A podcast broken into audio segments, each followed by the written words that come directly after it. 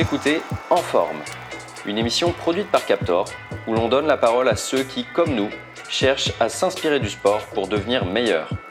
Je suis Valentin Boursier, bienvenue chez Captor. Bonjour à tous et bienvenue sur En Forme. Aujourd'hui, on accueille Matteo Boeas euh, qui, euh, qui va nous parler euh, tennis de table parce que Matteo est, est, donc vice-champion paralympique de, de, tennis de table et donc on va pouvoir avoir un échange hyper complet avec lui aujourd'hui. Bonjour.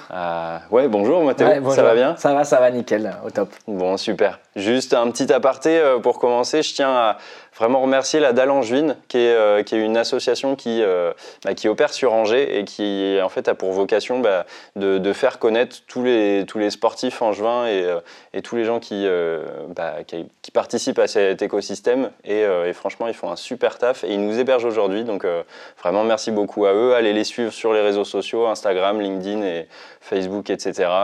Ils font vraiment un taf de ouf.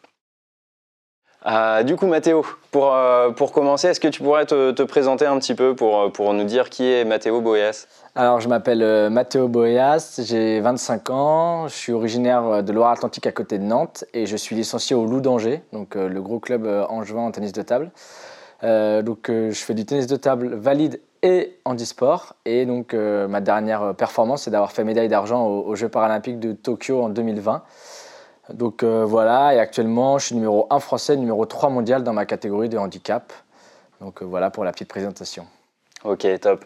Et, euh, et, du coup, ça fait, ça fait combien d'années que, tu fais, que tu fais du tennis de table J'ai commencé à l'âge de 5 ans, j'en ai 25, donc ça fait 20 ans que, que je joue et ça vient de ma famille tout simplement parce que mes parents, mon frère et ma soeur faisaient du tennis de table quand j'ai commencé. Donc j'étais dans une salle très tôt, j'ai commencé très tôt à prendre une raquette dans les mains et à l'âge de 5 ans, le, club avait coupé les, pieds de la table pour que la table soit pas trop grande pour moi et j'ai commencé comme ça avec mon meilleur pote et j'ai jamais arrêté. Ah, trop bien. Donc c'est vraiment un truc de famille. Donc euh, ça doit être sympa les compétitions. Ouais, c'est ça. C'est un truc de famille. Euh, mes parents me suivent encore un peu. Mon père m'a été coach euh, au tout début quand je jouais. Donc voilà, il m'a même entraîné un petit peu. Donc c'est vraiment familial cette histoire. Top. Euh, et, du coup, est-ce que tu pourrais nous décrire un petit peu comment se passe le championnat, euh, bah, le championnat mondial en, tennis de table enfin, comment, se déroulent les saisons, etc. Alors euh, nous, au niveau du tennis de table, donc, on a une compétition de référence par an, donc un championnat d'Europe, un championnat du monde, un championnat d'Europe et les Jeux. Donc ça, voilà, sur 4 ans, ça fait ça. et en fait, l'objectif est de se qualifier à chaque fois à cette compétition-là. Et pour ça, en fait, on se qualifie grâce au classement mondial. Donc euh, il y a un classement mondial qui tombe chaque mois. Et pour monter ou pour descendre de ce classement mondial, eh ben, on a des tournois internationaux tout au long de l'année dans le monde entier. On s'inscrit à certains, pas à d'autres, en fonction de notre planning, euh, des moyens financiers, euh, de l'endroit où c'est, etc. Et selon ces tournois, bah voilà, on va rencontrer des joueurs plus ou moins forts et on gagne des points. Si on, bah, par exemple, si je gagne quelqu'un plus fort que moi, je vais gagner beaucoup de points. Si je gagne quelqu'un de moins fort que moi, je vais gagner un peu de points, et etc. Et pareil, si je perds quelqu'un de, de moins fort que moi, je vais perdre beaucoup de points, etc. Et donc notre classement, il fluctue euh, au fur et à mesure des matchs qu'on gagne et qu'on perd, et on, grimpe ou on descend dans le classement mondial. Et à une certaine date donnée, bah, on est qualifié ou non à la compétition de référence. Donc euh, voilà comment ça se passe euh, toute l'année. Ok, d'accord. Et donc tu parlais que tu étais troisième mondial de, ta catégorie.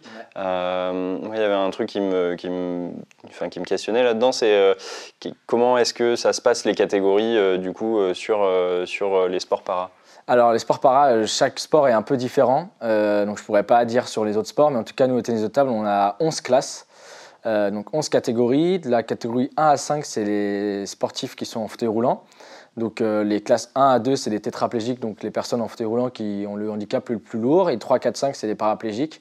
Donc voilà, on, est vu par des médecins notre premier tournoi international et ils, détectent, ils disent en fonction de ce qu'on peut faire, pas faire, notre dossier médical, dans quelle catégorie on est.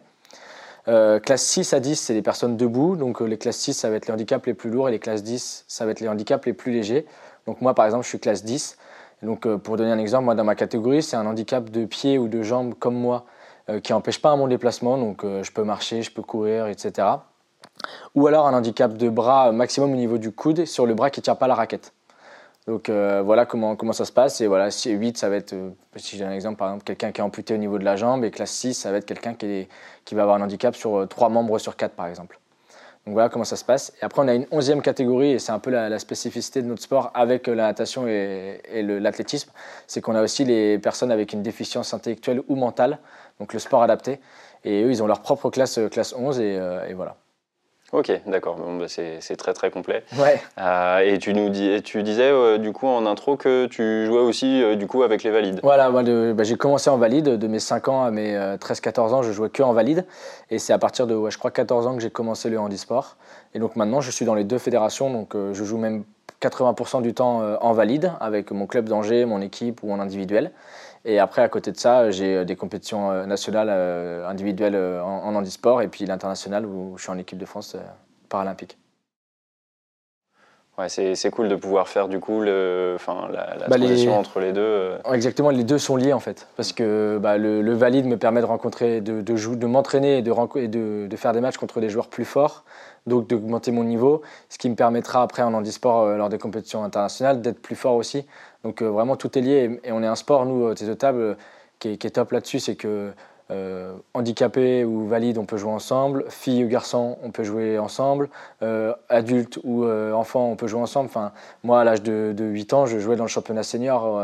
et voilà, en étant handicapé, je peux jouer dans le championnat valide. Et même des filles, je, peux très bien. Enfin, moi, je m'entraîne 70% du temps avec des filles. Donc, vraiment, c'est un sport qui est, hyper bien là-dessus pour l'inclusion et, tout le monde. Quoi. Ouais, il y a peu d'écart du coup entre, euh, entre hommes et femmes. Euh, il y a un petit peu d'écart, mais euh, on dit, enfin, les qualités des, des jeux féminins est, est différente du jeu masculin, donc du coup ça nous fait travailler autre chose. après, je dis pas qu'il faut faire que ça, mais en tout cas, si on trouve des, bah, moi en tout cas c'est mon cas, de, des joueuses qui ont mon niveau avec qui je peux m'entraîner, il n'y a, pas de problème. Donc non, franchement c'est cool. Ouais.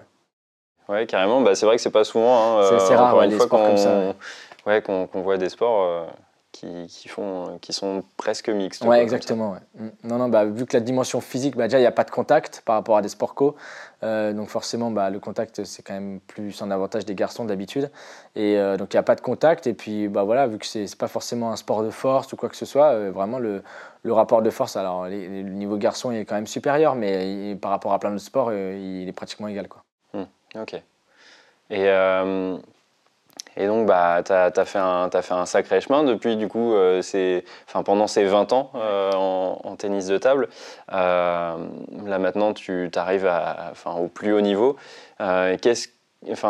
comment est-ce que tu t'entraînes pour, bah, pour avoir ce niveau? C'est quoi, globalement, bah, ton programme? Es à la semaine ou même ta, ta stratégie sur, sur l'année? Alors, euh, bah, du coup, moi, j'ai eu un parcours assez classique. Dès la sixième, je suis parti en sport-études. Euh, donc, j'ai fait sport-études tout mon collège. Donc, je suis parti à l'internat à l'âge de 10 ans. Donc, c'est quand même pas rien. Euh, après, j'ai, continué au lycée. Euh, pendant mes études, euh, donc j'ai fait une fac de sport à côté. Pour, donc maintenant, j'ai un master. Donc j'ai réussi à avoir des aménagements d'horaire avec la fac pour aller m'entraîner quand même tous les après-midi. C'est un master en STAPS? Un master en STAPS, ouais, éducation motricité pour être enseignant un jour, peut-être. Et, en fait, depuis à la, à la, fin de mon master, j'ai eu la chance d'intégrer l'armée de champions. Donc c'est un dispositif du ministère des Armées donc en tant que sportif de haut niveau. Et donc ce, dispositif, on est pas mal de sportifs olympiques et paralympiques là-dedans. Et en gros, on est salarié du ministère des Armées, mais on est détaché à 100% pour notre sport. Donc voilà, maintenant, je fais, fais plus que ça, c'est mon métier. Et donc euh, comment ça se passe, moi, une semaine classique euh, Par mois, en fait, je suis à peu près deux semaines chez moi, où j'habite à Quimper, où je m'entraîne là-bas, donc à peu près une fois par jour, plus euh, deux à trois séances de préparation physique dans la semaine, plus les compétitions le week-end. Et les deux autres semaines, je suis en stage ailleurs. Et donc là, par contre, c'est plutôt euh, deux séances par jour, plus la préparation physique un petit peu après. Donc euh, voilà, en gros, en moyenne, je suis entre 15-20 heures de, tennis de table par semaine, plus 2-3 euh, séances de, préparation physique, la préparation mentale, de, voilà, une, ou deux, une, ou deux, enfin, une fois toutes les deux semaines à peu près. Et puis par contre, tous les week-ends, je suis en compétition voilà, ailleurs, soit à domicile à Angers, soit dans d'autres villes en France. Quoi. Ok. Euh, et, du coup, ouais, tu parlais de préparation mentale. Tu as, quoi comme, personne dans ton staff euh, qui t'entoure? Alors, euh, bah, du coup, vu que je ne m'entraîne pas dans mon club, voilà, je, je, gère avec Quimper. Après, j'ai la chance qu'à Quimper, il y a deux, deux personnes qui habitent à Quimper qui sont dans le staff de l'équipe de France handisport. Donc, on se retrouve avec l'équipe de France. Donc, il y a un entraîneur et il y a celle qui fait la préparation physique, qui est aussi ma préparatrice physique perso. Donc, elle est à Quimper avec moi. Et là, depuis euh, un mois maintenant, j'ai commencé la préparation mentale. Euh, pareil avec euh, quelqu'un qui, est dans le staff de l'équipe de France Handisport, mais elle, a cette casquette-là en plus. Et là, par contre, elle habite plus loin, elle habite dans l'est de la France, mais on fait ça soit par visio, soit en stage. Et puis après, bah, voilà, maintenant je fais aussi du, kiné une fois par semaine pour la prévention des blessures et, essayer de développer d'autres choses.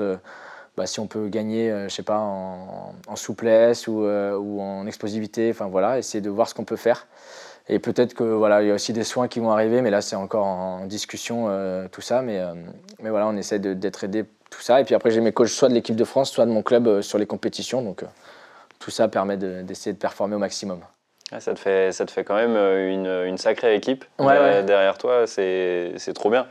Enfin, c'est vrai que hum, bon, le, le tennis de table, c'est pas le sport le plus médiatisé. Et du coup, j'imagine que les, enfin, les, les, moyens financiers, ils sont, ils sont forcément un petit peu corrélés avec ça. Euh, donc, enfin, en termes de financement, c'est le, du coup l'armée de champions, c'est bien ça? Ouais. qui, qui, qui, finance ou tu as des sponsors à côté qui, Ouais, bah alors euh, en fait, il bah, y a l'armée de champions qui va dire me permet de, comme si j'étais travaillé, donc ça va me permettre de payer mon loyer, ma nourriture, euh, voilà, etc., mon essence. Après, on a, des, bah, on a les subventions des collectivités territoriales, que ce soit la ville, la région, les choses comme ça. Euh, j'ai aussi, euh, là, j'ai aussi quelques sponsors, euh, pas, tant, pas tant que ça, mais quelques-uns. Et je suis aussi suivi par une société qui s'appelle Andiamo, qui est une société qui s'occupe que d'athlètes paralympiques. Donc c'est pour, ils, voilà, ils sont pas du tout sur le sport, mais par contre sur tout le à côté, justement pour trouver des partenaires, pour trouver des interventions dans les entreprises pour la sensibilisation au handicap qui vont nous permettre à la fois d'échanger avec des acteurs euh, d'entreprise ou autres, mais aussi de permettre bah, voilà, de, gagner un petit peu d'argent à côté. Donc euh, voilà, j'ai tout ça pour, euh, bah, pour essayer d'après d'avoir des, des super, bah, avoir une équipe avec moi et puis aussi pour payer mes tournois internationaux et parce que ça coûte quand même cher de s'inscrire et de faire les déplacements, etc. Donc on essaye de faire au mieux, mais maintenant ça va, je m'en sors bien. Ok, bon, bah, c'est top alors. Et euh, ouais, tu, tu, fais beaucoup de déplacements du coup euh, à l'année? C'est en Europe surtout, j'imagine? ouais, C'est très variable euh, selon les années, si on a besoin de sortir ou pas besoin de sortir. Là, maintenant, vu que je suis numéro 3 mondial, on va dire que je suis bien classé. Donc sortir, c'est prendre des risques de redescendre en classement. Donc là, la stratégie cette année, c'était de ne pas trop sortir. Donc je vais faire 3 à 4 tournois. Donc j'en ai fait un en Espagne au mois de mars. J'en ai deux là qui vont arriver au mois de, mai, un en France et un en Slovénie. je vais peut-être aller en Norvège, en, je crois que c'est en en Finlande au mois de septembre. Et après, il y a le championnat du monde qui arrive au mois de novembre en Espagne. Donc ça me fera quand même déjà 5 tournois euh, dans l'année. Mais, euh, mais après, des fois, il y a des années, voilà, il y a des joueurs qui sont un peu plus loin, euh, français dans d'autres catégories de handicap, qui eux vont faire 8-10 tournois pour essayer de, grimper dans ce classement et bah, rentrer dans le, dans le quota pour aller au championnat du monde. Quoi. Ouais, donc là, tu gardes ta place bien au chaud pour pour euh, les championnats du monde. Exactement, voilà. Quand on est bien classé, on a, enfin, c'est se mettre en danger en fait de sortir trop. Donc, euh, mon objectif sera quand même de continuer à prendre des places, d'aller chercher le numéro 2 mondial. Le numéro 1 est vraiment très loin, mais, euh, mais oui, de continuer à grimper et de, en tout cas, performer quand je fais un tournoi. Quoi. Et, et, je regardais d'ailleurs le, classement sur, sur ton championnat. C'est vrai qu'on retrouve bizarrement, je trouve, peu de, peu de, de, Chinois. Mm. Euh, parce que, enfin, pourtant, on sait que c'est en, dans le championnat valide, ils, dominent, euh, enfin, ils sont, ils sont tout le temps dans les têtes du classement. Et là, c'est pas le cas. Euh, enfin, Comment, comment, ça se fait? Est-ce qu'il y a des explications là-dessus? Alors, bah, ouais, en valide, ils dominent outrageusement, que ce soit un garçon ou un fille, les débats. Nous, en handisport, ils quand c'est quand même les plus performants quand on prend toutes les classes ensemble. Sur à chaque fois, à la fin des compétitions, quand on regarde le classement des médailles, c'est toujours la Chine qui est devant. Mais euh, nous, dans ma catégorie de handicap, euh, on avait un Chinois qui était très fort, qui a gagné à Rio, au jeu de Rio, je l'avais perdu d'ailleurs. Euh, mais il a arrêté après ces jeux-là. Et pour l'instant, on n'a pas de Chinois qui sont arrivés avec un super niveau. Il y a un Chinois qui joue bien, qui est dans le top 5-6 mondial, mais qui est largement jouable. Et après, non, on a un Indonésien qui est numéro 2 mondial, qui, joue très bien aussi, mais que bah, c'est celui que j'ai battu en demi à, Tokyo, qui est jouable aussi.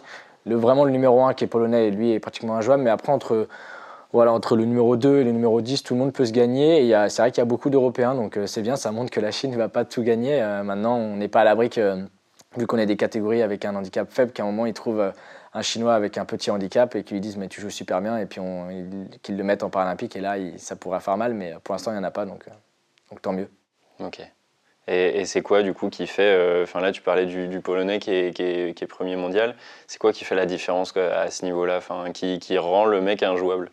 Bah, je pense qu'il y a plein de facteurs. Euh, le premier, c'est que je pense qu'il a plus travaillé que moi. Il est peut-être un peu, il est plus vieux aussi. Euh, il, est très grand, donc ça, je sais pas si c'est l'avantage, mais en tout cas, moi, ça me gêne un peu. Euh, il a peut-être aussi plus de talent, euh, plus de technique, plus de mental. Enfin, voilà, je pense qu'il y a plein de choses qui font qu'il est plus fort que moi. Après, euh, je suis pas dans son, dans son quotidien, donc je sais pas ce qu'il fait pour être aussi fort.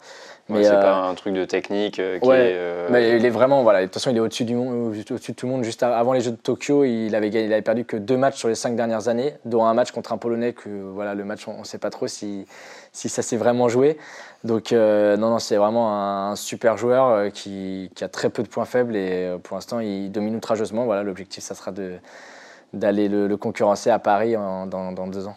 Bah ouais, tu auras ton public à la maison, c'est cool ça. C'est ça, ouais, voilà, on verra. Déjà, il faudra aller l'affronter. Si je l'affronte, ça veut dire que je suis plutôt loin normalement dans le tableau, donc ça sera déjà une bonne chose. Après, on verra bien, on a le temps encore d'ici Paris. Carrément. Et là, du coup, en termes de, de JO, tu as fait, euh, tu as fait Rio et, euh, et Pékin, euh, Tokyo. Ouais. Rio, je ne me rappelle plus, tu avais fini. J'ai fait quart de finale en simple et quatrième en équipe. Donc, pas des, plutôt des bons résultats, mais il n'y avait pas la médaille au bout qui, qui était quand même un, petit objectif. Donc, voilà, il a fallu repartir travailler, s'entraîner, et puis là, il y a eu la médaille à Tokyo, donc c'est cool. Ouais, bah, tu as carrément bien progressé, du coup, en termes de résultats, c'est trop bien. C'est Enfin, comment tu l'as vécu, toi, les, les Jeux paralympiques euh? Alors, euh, c'était un peu particulier parce qu'il y avait le Covid encore, donc euh, pas de public, on était dans le village, on ne pouvait pas sortir, on était testé tous les matins, le masque partout, le gel partout, les vitres à chaque fois qu'on faisait du sport, quand on était en salle de muscu, on devait faire de, la course ou du vélo avec un masque et à côté de nous, on n'avait que des, vitres, donc très particulier. après, on était, voilà, moi je suis hyper content de ces jeux parce qu'il y a la médaille au bout. Je sais pas si j'avais pas eu de médaille, comment je les aurais vécus. Mais, euh, mais non, autrement, on était déjà hyper content qu'ils aient lieu parce que bah, forcément, ça a été décalé d'un an. On ne savait pas si ça allait vraiment avoir lieu parce que les Japonais étaient très réticents et la population était contre la tenue des Jeux olympiques et paralympiques. Mais bon, le fait que, que ça se soit fait, on était déjà très content pour nous les sportifs parce que bah, on attendait que ça. Quoi. On travaille beaucoup pour les Jeux parce que c'est la compétition ultime. Donc euh, donc c'était top. Ok.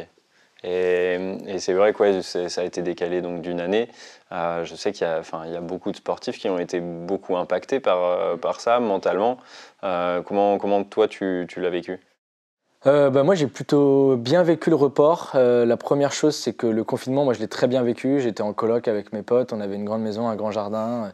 donc j'ai continué à faire du sport, mais mais en fait, c'était la première fois depuis que j'avais commencé, pratiquement depuis l'âge de 5 ans, que, que j'ai eu une pause de, deux mois de ping euh, et où en fait, euh, je pensais pas ni aller à m'entraîner, ni à être performant, euh, tout ça. Et ça m'a fait un bien fou. Moi, personnellement, j'ai adoré cette période, mais aussi parce que j'étais avec voilà, des amis, etc. Et, et, le fait du report des jeux, moi, ça m'a pas du tout gêné parce que bah, j'avais 24 ans.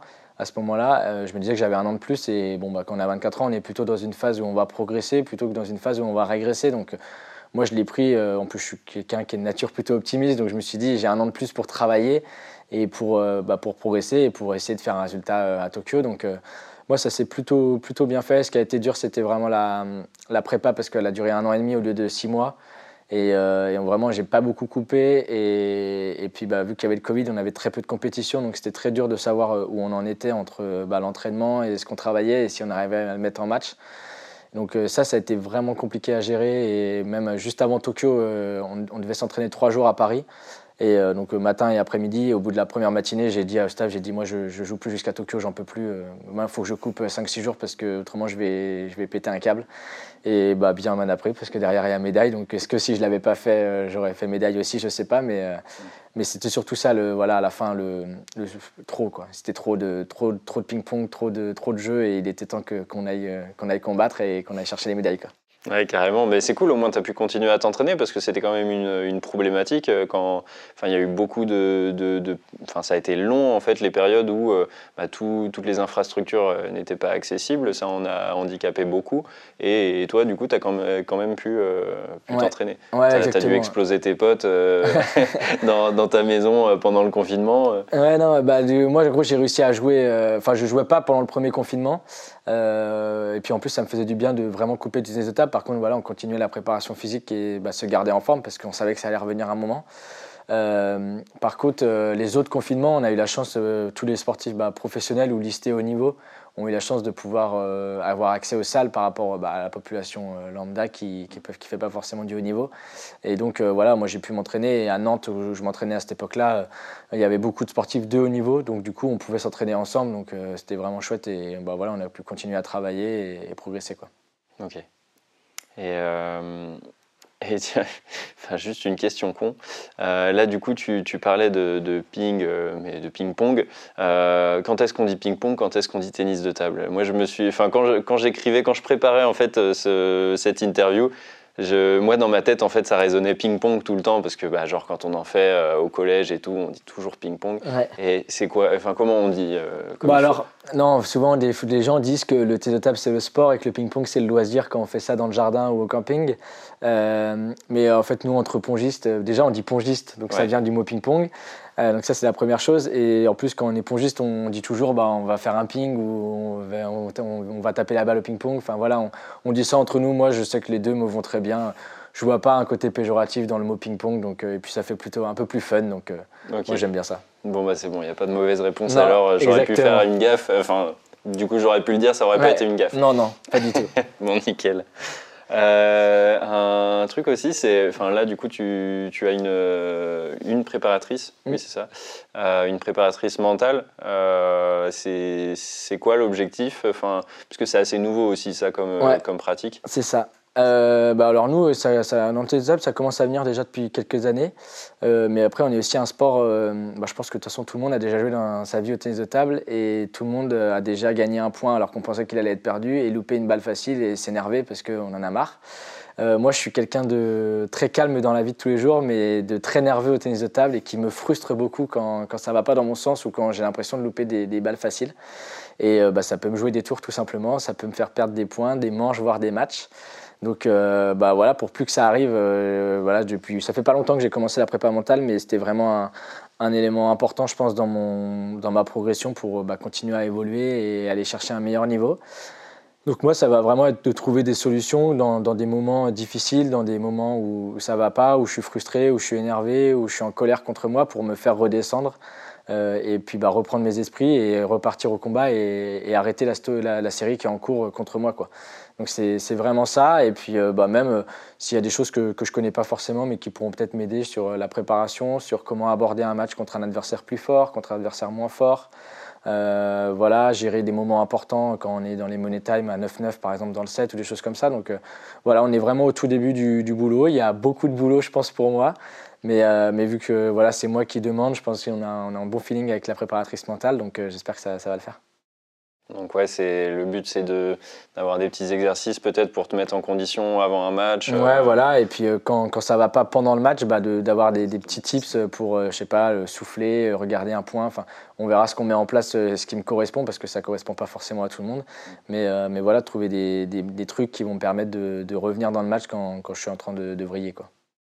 Ouais, c'est vrai que Enfin, sur, sur les sports de raquettes, ça peut être assez, assez sévère les sanctions hein, et il faut, faut avoir du, du mental pour euh, aller chercher à, à faire, euh, enfin, à faire des remontées et pourtant c'est possible. C'est ça. Bah, ça c'est des, des, sports, ouais. Bah, on dit que le mental joue énormément au ping-pong, on dit souvent que c'est 80% dans la tête.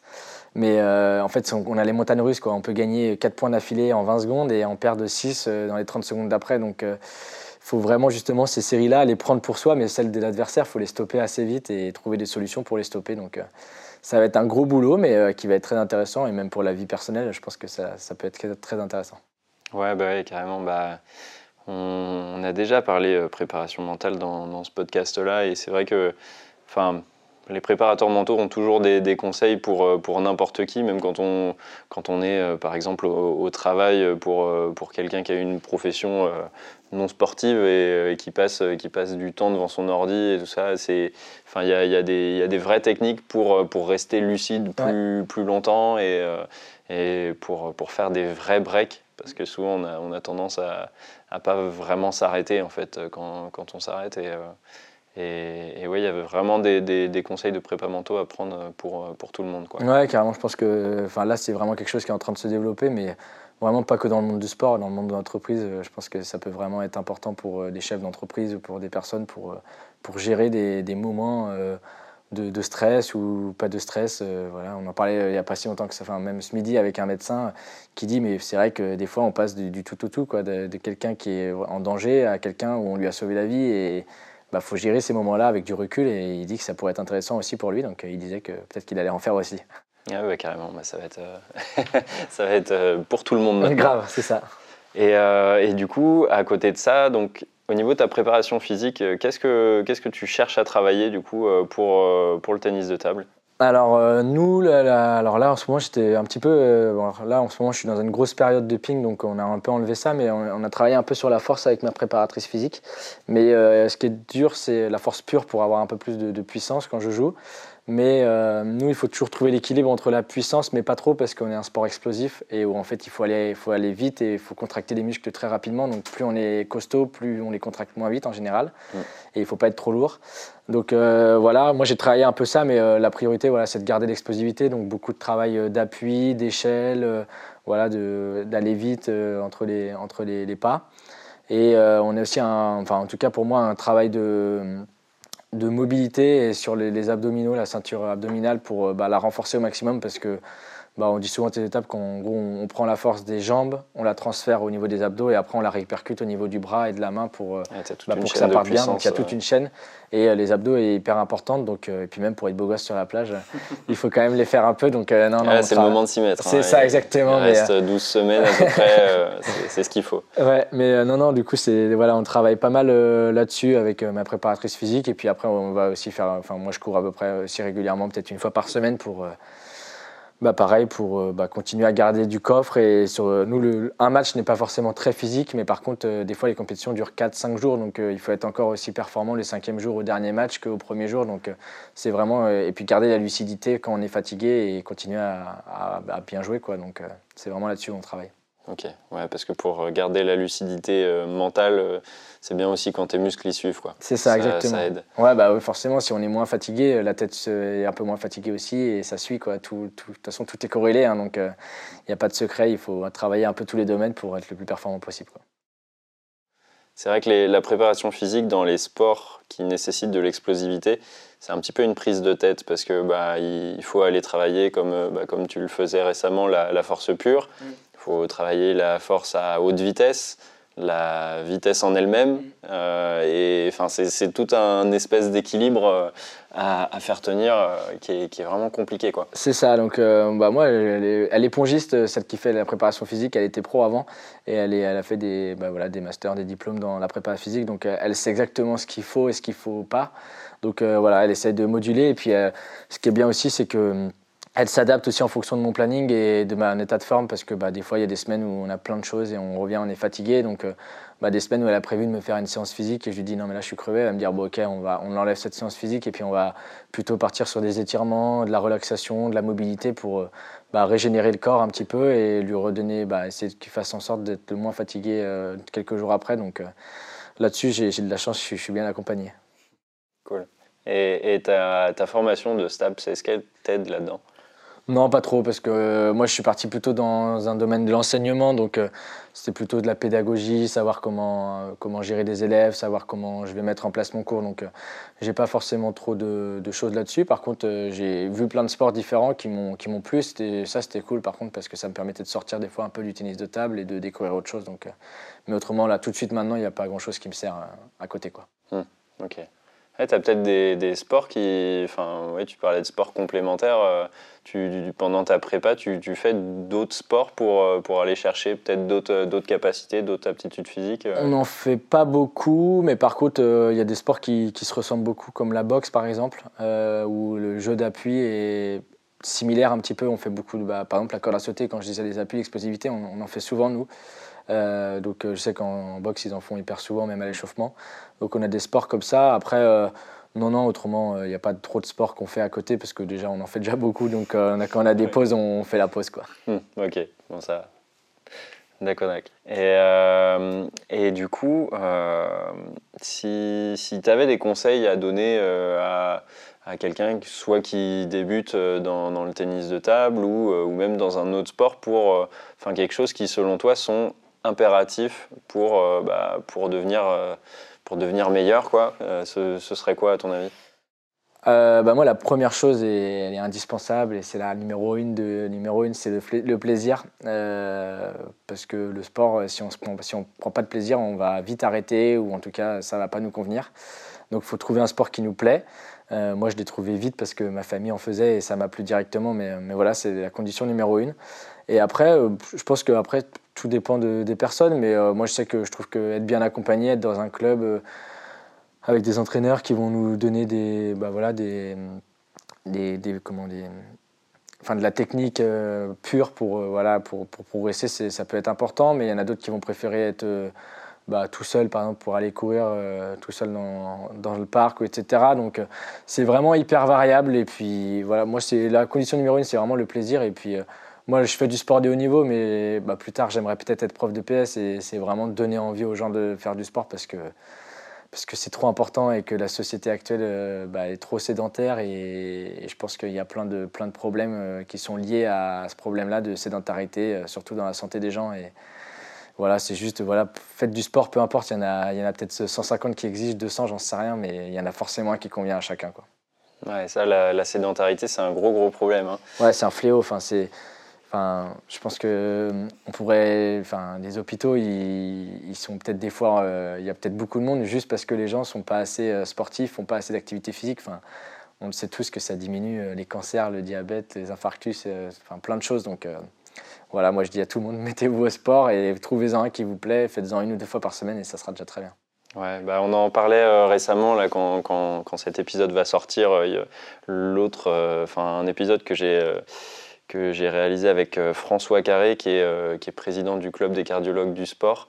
Euh, il sera déjà sorti celui-ci. Et donc, lui, c'est vraiment ce qu'il prône. Et c'est même au-delà de ça, en fait, au-delà de, vraiment pratiquer un sport, c'est juste déjà de pratiquer une activité physique. Ouais, complètement. C'est de ne pas. Enfin, genre, quand, quand, on a l'occasion de prendre les escaliers au lieu de prendre l'ascenseur, bon, ça, c'est le conseil bateau, c'est de le faire, quoi. D'essayer d'aller lui, sa technique, c'est que bon, il travaille au CHU de Rennes, et ben, il se gare euh, tous les, tous les matins à 150 mètres euh, de, de son hôpital. Mm. Et comme ça, bah, il y va à pied. Quoi. Et c'est déjà des réflexes comme ça de, à prendre. Et puis bah, derrière, au fur et à mesure, bah, ouais, si on peut se, trouver un, un, sport euh, qui nous fait plaisir, bah, c'est top. Quoi. Ouais, c'est ça. Enfin, oui, la marche, je crois que c'est 30, 30, minutes par jour, il préconise. Quoi, et il y a un rapport qui est sorti, je ne sais plus de qui, il n'y a, pas si longtemps que ça, il disait que 95%, des, sports, ouais. 95 des adultes euh, ne font pas assez d'activité physique. Et pourtant, bah, c'est pas très dur. Et encore plus quand on a des enfants, d'aller se promener, d'aller faire un foot avec son enfant euh, dans le jardin d'à côté ou au parc. Enfin, il y a plein de possibilités. Et, et en fait, je trouve que ça fait tellement de bien même dans la vie. Ça fait rencontrer des gens, ça fait mieux dormir, euh, ça fait euh, avoir moins faim. Enfin, c'est, je sais pas, il y, a plein de choses qui sont cool. Après, je suis baigné dedans depuis tout petit, donc forcément, c'est plus facile pour moi. Mais si j'ai qu'une idée, c'est ouais, faire du sport, quoi. Ouais, bah, ça, ça, on ne saurait euh, plus le dire. Après, bon, Malheureusement, enfin malheureusement, non. Mais notre public, là, sur, sur ce podcast, je pense qu'on n'aura pas le, à, le, à, le, convaincre. Ouais, bien sûr. Mais, mais c'est à eux de convaincre les gens qui sont autour d'eux de, bah dire parlez, euh, Parlez-en autour de vous. C'est ça, exactement. Et, et, là, tu parlais euh, justement de, de, ta famille, du coup, qui, euh, enfin, que tu avais baigné vraiment dans, dans le tennis de table. Est-ce que tu, as senti ça comme un problème à un moment ou pas ou, au contraire, ça n'a jamais été une contrainte pour toi? Parce que bah, c'est vrai que tu, au bout d'un moment, tu en as peut-être euh, un, peu marre du, tennis de table à tout bout de champ. Et puis, bah, si, si ça arrive dans ta famille aussi, si c'est vraiment à 100% dans ta famille, euh, est-ce qu'à des moments, ça peut pas être euh, une problématique? Non, non, parce que bah, j'ai commencé, ils en faisaient tous, mais maintenant, mon frère ne fait plus de tennis de table, ma mère n'en fait plus.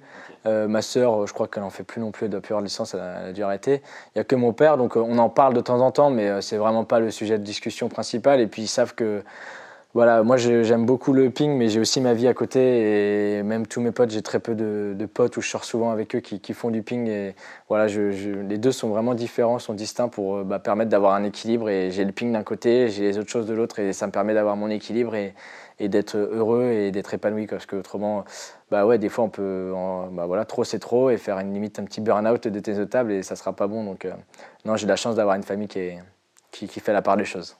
Ouais, bon, bah, c'est cool. Ça a vraiment juste, en fait, été un, un socle de départ Ouais, ouais. et euh, qui, qui t'a lancé Et là-dedans. on, on peut en parler, enfin voilà, et quand, quand je suis en compète, tout comme ça, il m'en parle, il me demande comment ça va, les résultats, etc. Mais, euh, mais voilà, c'est pas du tout le sujet principal quand on est en repas de famille euh, le dimanche midi autour du poulet frites. Quoi.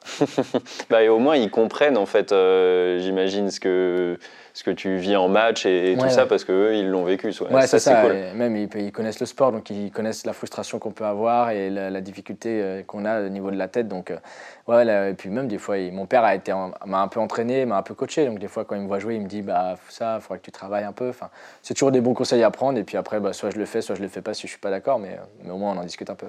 Ok. Bon, bah, top. Bon, bah, du coup, euh, les, les prochains grands rendez-vous pour toi, ça va être, euh, ça va être donc deux tournois euh, sur, sur cette deuxième moitié d'année. Ouais, sur le mois de mai, là, dès le mois de mai, là, Ah oui, deux ok. dans, dans trois semaines, là, donc je sais pas quand sortira le podcast, mais Ouais, bah là, pour, pour précision, quand on discute, on est du coup mi-avril, Ouais. enfin non, début avril, Début avril, ouais. 2022. Donc euh, j'ai deux tournois au mois de mai, un en France euh, et un en Slovénie. Donc euh, ça c'est deux semaines de début mai qui, s'enchaînent. Donc après ça sera plus ou moins la fin de saison. donc après ça sera. bon, je vais quand même travailler encore pendant un mois et demi. Justement on va pouvoir avoir une grosse période où on va pouvoir travailler plein de choses et on n'aura pas forcément de compète. Donc ça va être cool.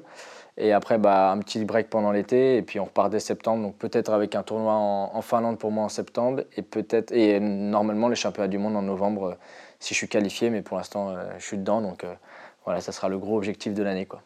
Ok, et après euh, Paris 2024, quoi. Après, voilà, après l'année prochaine, il y a encore un championnat d'Europe, il y a toute une année, et puis après, il y a Paris 2024 qui restera l'objectif à long terme dans deux ans et demi maintenant. Ça va venir vite. Bah ouais, on a d'y être. hein. C'est ça, ouais, ça va être une grande fête pour le sport, pour le handicap, tout ça, ça va être cool. Bah, et puis surtout que c'est cool, les, les Jeux paralympiques sont de plus en plus médiatisés Ouais. et tout ça. Et puis bah, là, d'arriver à Paris, j'imagine que pour toi, c'est vraiment, euh, c'est vraiment le top du top. Quoi. Ouais, c'est ça, ça va être. euh, bah voilà, là, les- en plus, il n'y a pas de public à, Tokyo, donc là, la famille, les copains, les, les partenaires, euh, le club, euh, ma copine, tout le monde va pouvoir venir à, à Paris. Donc, ouais, j'espère que ça va être une grande fête, et puis j'espère que les médailles seront au bout, quoi.